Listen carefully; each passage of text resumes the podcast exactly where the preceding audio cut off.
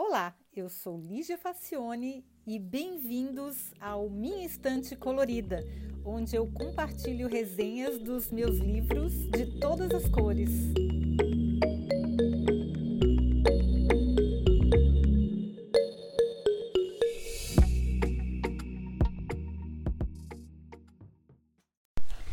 Olá! Hoje a gente vai falar sobre o avesso da pele do Jefferson Tenório, que é um livro que ganhou o prêmio Jabuti na categoria Romance Literário em 2021. E olha, foi um prêmio muito merecido. Porque a gente sabe que ser negro nesse mundo não é uma tarefa para amadores, mas no Brasil as coisas que nunca foram fáceis têm piorado muito nos anos recentes. Além da matança institucionalizada pela própria polícia quando invade as comunidades e mata até crianças pequenas, como aconteceu no ano passado, tem também agora os cidadãos de bem armados, muito bem armados, atuando de forma proativa para o extermínio. E isso é muito triste. Há alguns dias, o congolês de apenas 24 anos, o Moise Kabagambi, acho que é assim que se pronuncia, foi espancado até a morte por ter reclamado do não pagamento do seu salário no quiosque de praia onde trabalhou na Barra da Tijuca, no Rio de Janeiro. A barbárie aconteceu em plena luz do dia. E o pior é que os suspeitos, presos, dizem que estão de consciência tranquila, pois eles não tiveram a intenção de matar. Imagina só se eles tivessem, né? Pois é, poucos dias depois, num condomínio em São Gonçalo, no mesmo Rio de Janeiro, Durval Teófilo Filho, de 38 anos, foi assassinado a tiros por seu próprio vizinho ao ser confundido com um assaltante. É que o Durval tinha esquecido a chave e ele esperava a mulher abrir o portão para que ele pudesse entrar. Estava voltando do trabalho, gente. E aí o vizinho confundiu com o assaltante. Bom, adivinha qual era a cor dos dois? Pois é. Ninguém confunde branco com assaltante, né? Só preto.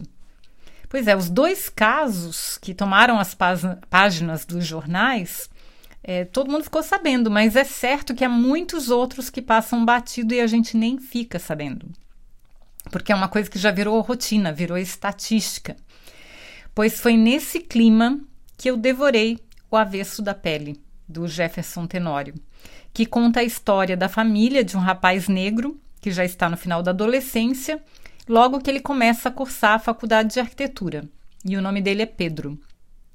Pois é. Para começar, a estrutura narrativa é uma das mais criativas que eu já vi. Eu achei muito bem sacado o escritor usar esse, esse recurso, porque a história é contada pelo Pedro, mas ele vai descrevendo como cada personagem viveu e sentiu cada situação como se ele estivesse lá. E é uma espécie de despedida e um acerto de contas com o pai, que se chama Henrique.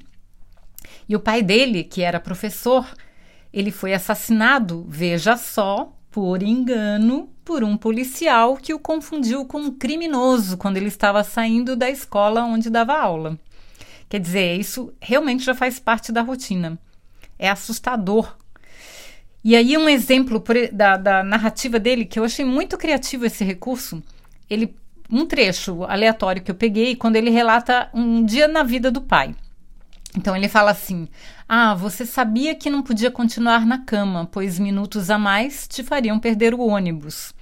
No ônibus, às vezes, você cochilava e sentia que o mundo inteiro também cochilava. Então ele descreve sentimentos e situações que ele não teria como ter presenciado, né? O pai que queria ficar mais na cama, ou ia perder o ônibus, mas como é que ele sabia dessas coisas, né? Por outro lado, a relação do Pedro com o pai dele era meio distante, um pouco desajeitada. Então, como é que ele sabia de tantos detalhes, inclusive bem íntimos? No final, ele revela, mas eu não vou dar spoiler. Mas eu achei muito, muito criativo. Bom, o Pedro, que é o narrador, ele empatiza sempre com os personagens os avós, a mãe, que teve uma infância muito difícil, que moldou a sua personalidade, as suas namoradas, os seus amigos. Ele de fato se coloca no lugar dessas pessoas é, e relata o dia a dia delas, descreve os sentimentos e as situações corriqueiras do dia a dia, com muita poesia e sempre do ponto de vista dos retratados.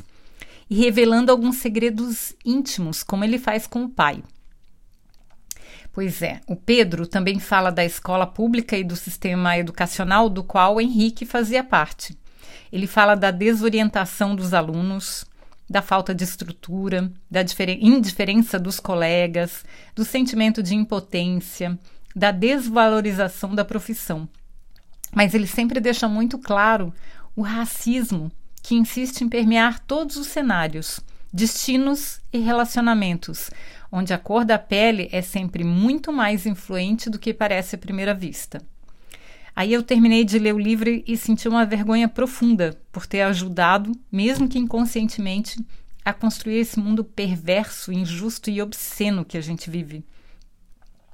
E eu fiquei muito revoltada porque ainda há quem insista em negar a existência desse racismo que mata todos os dias e não tem perspectiva de parar.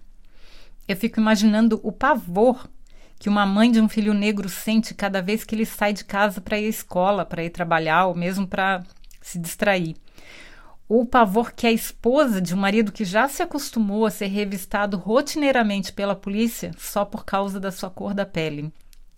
Nossa, deve ser um sentimento pior do mundo, um medo de a pessoa não voltar para casa. E esse medo é muito real, né? Porque é possível realmente que ela não volte por uma bobagem, por uma besteira, por algum cidadão de bem que encontrou e confundiu essa pessoa com um assaltante.